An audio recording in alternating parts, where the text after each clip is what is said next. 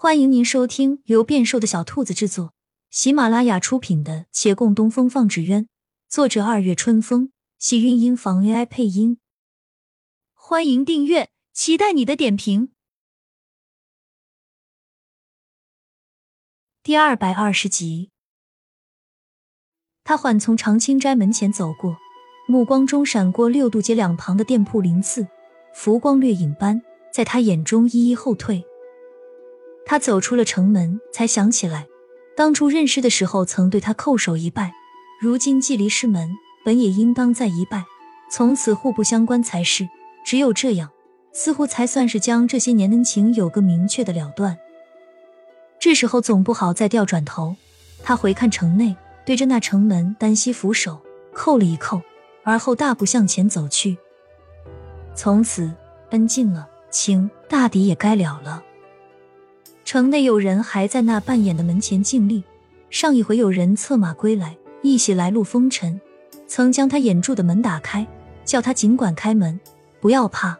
那人从此守在他身边，誓言此生再不离。而今有人也抵住他半掩的门，却是叫他这扇门再也不得开启。而这人从此远离，此生缘分散尽。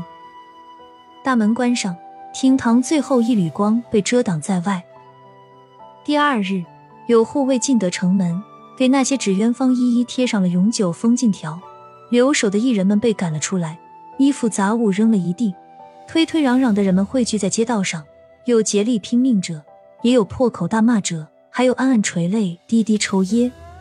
整个六渡街上人声鼎沸，只是横行霸道的差人们之中，并没有看到陆林的身影。这样的场景，他只需一个命令。的确不用亲自来。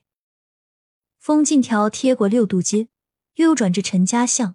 陈生红挽起袖子，与来人打了一架，寡不敌众，被扔到一旁。他不服气，从地上爬起，搬起石头就要朝来人砸去。差人们恼怒，索性拔了佩刀。陈生红红了眼，偏要向那刀尖上撞，对方也不躲闪。反正自己没动手，死了算他自己的。刀尖触到心口的时候，被一随疾缝而来的树枝弹走。那佩刀真的脱了差人的手，狠狠刺入旁边的树干。树枝缓缓落到陈生红面前，他缓缓回首，看那坐在马鞍上的青衣男子，满袖生风，发丝轻舞。他松了口气，喊道：“岳小哥。”岳兰下马，手托玉镯文书一甩，黑字行文红色印章跃然诸人面前。他冷声道：“安郡王有令，惟远县纸鸢方未完成要求之事，一律不予追究。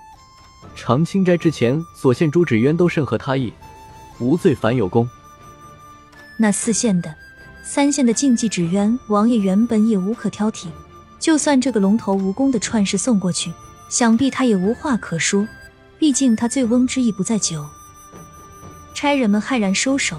陈胜红三步并作两步撕下了门上封禁条，回头哈哈的笑：“人我怎么撕，你们总管不了。我洪渊方要再开门了，你们且看着吧。”四扇大门次第打开，阳光跨进门槛，将那满屋子悬挂的纸鸢照耀的熠熠生辉。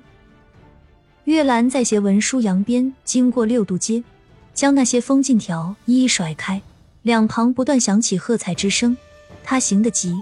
马蹄停落至长青斋，他下马走向那女子，温声道：“对不起，我回来晚了。”洛长青抚抚他额前发丝，笑道：“不晚。”他缚住他手，看了他须臾，再转向那或迷惘或愤怒的护卫们，扬声道：“告诉你们的主子，叫他回去吧。”那些人不明就里，他又道。王爷不会迁怒于他，叫他不必怕。他们糊里糊涂离去，将这些话一一转述。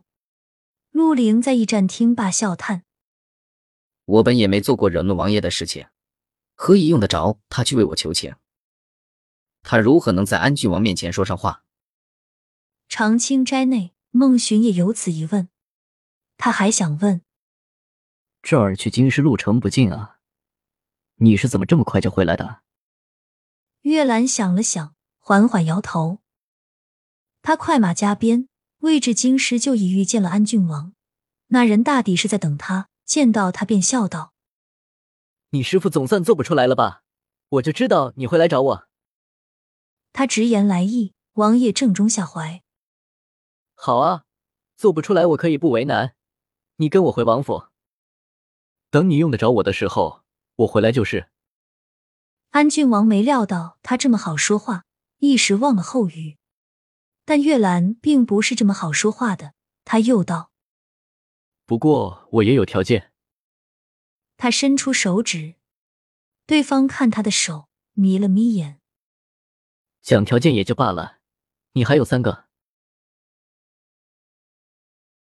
亲亲小耳朵们，本集精彩内容就到这里了，下集更精彩。